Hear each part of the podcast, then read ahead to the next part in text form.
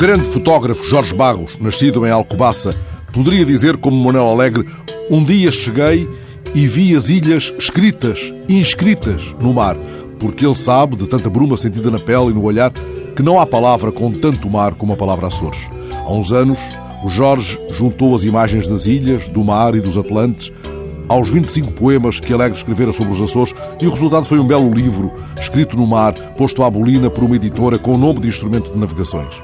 Esta sexta-feira, ao fim da tarde, ele mostra na Biblioteca Pública da Horta, no Faial, a exposição Baleeiro, Rochedo do Mar. São fotografias já mostradas na terceira e na Casa do Bote, no Corvo, acrescentadas de outras 15 de baleeiros como Hélio Zulmiro, remador de São Mateus, ou Francisco Machado, aquele que parece esculpido em pedra, assim postado diante da máquina de Jorge Barros, alto e seco nos seus quase 100 anos, morador na Madalena, nascido nas lajes do Pico, monumento vivo de baleação, ele que foi baleeiro e barbeiro e contou ao guardador de memórias e marés que ainda tinha vinho, batatas, laranjas e milho para amanhar.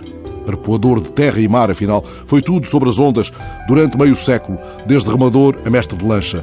Quando soava o foguete de aviso ele largava tudo e fazia do olhar um arpão. Apetece chamar-lhe barbeador, a este homem que conta ao fotógrafo Jorge Barros. Uma vez deixei um homem a quem estava a cortar o cabelo na cadeira, a meio de um corte, e fui. Mas ele era baleeiro, e foi também. Lá no Pico chamam barbeiro a este baleeiro que Jorge Sampaio condecorou. Os do Pico hão de ver o garbo com que ele enfrenta o fotógrafo Rochedo do Mar quando em maio a exposição chegar lá, à Ilha da Montanha o remador Zulmiro e o barbeiro Machado, que teve um papel importante na criação do Museu dos Baleeiros, Lajes do Pico, parecem desafiar-nos para um mar de histórias nestas fotografias que Jorge teve a delicadeza de me enviar. Mas há os outros que a exposição revela. O Simas, que depois da baleação também andou na Albacora, o trancador Medina, que aos 16 anos já cavalgava as ondas, o arpoador Almerindo, conhecido como Almerindo do Pão, e que contou ao Jorge: Uma vez matei uma baleia só com o arpão. Assim que arpoei, a baleia morreu.